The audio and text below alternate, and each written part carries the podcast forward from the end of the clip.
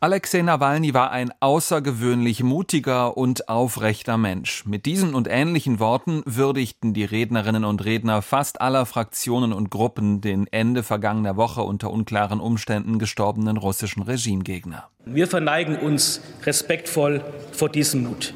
Es war ein Mut, Volker Ulrich, Außenpolitiker der CSU.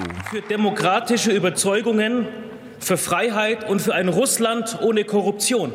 Norbert Röttgen forderte in der Bundestagsdebatte erneut eine härtere Gangart gegen die russische Führung. Die Einbestellung des russischen Botschafters ins Auswärtige Amt reiche nicht, sagte der CDU-Außenpolitiker. Nötig sei ein deutlicheres Bekenntnis der Bundesregierung gegenüber der von Russland angegriffenen Ukraine. Putin muss diesen Krieg verlieren. Es muss von der gesamten Bundesregierung und von allen Mitgliedern unter Einschluss des Bundeskanzlers so als das Ziel deutscher Politik gesagt werden, meine Damen und Herren. Das beeindruckt Putin. Dass Russlands Staatschef Wladimir Putin verantwortlich sei für den Tod Alexei Nawalnys, das betonten in der aktuellen Stunde Vertreterinnen und Vertreter fast aller Parteien, bis auf die AfD und das Bündnis Sarah Wagenknecht. Sie benannte in ihrer Rede den russischen Staatschef nur indirekt als Verantwortlichen für den Tod Nawalnys.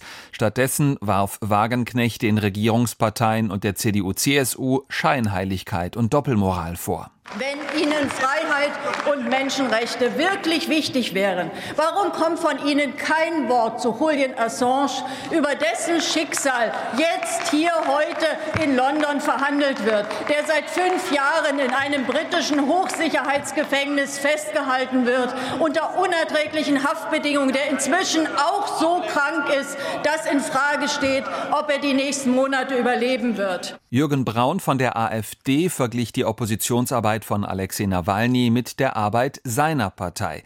Der russische Regimegegner habe sich in seiner Heimat für ähnliche Dinge eingesetzt wie die AfD in Deutschland, etwa gegen Überfremdung, gegen den Bau neuer Moscheen und gegen Korruption in der Regierung.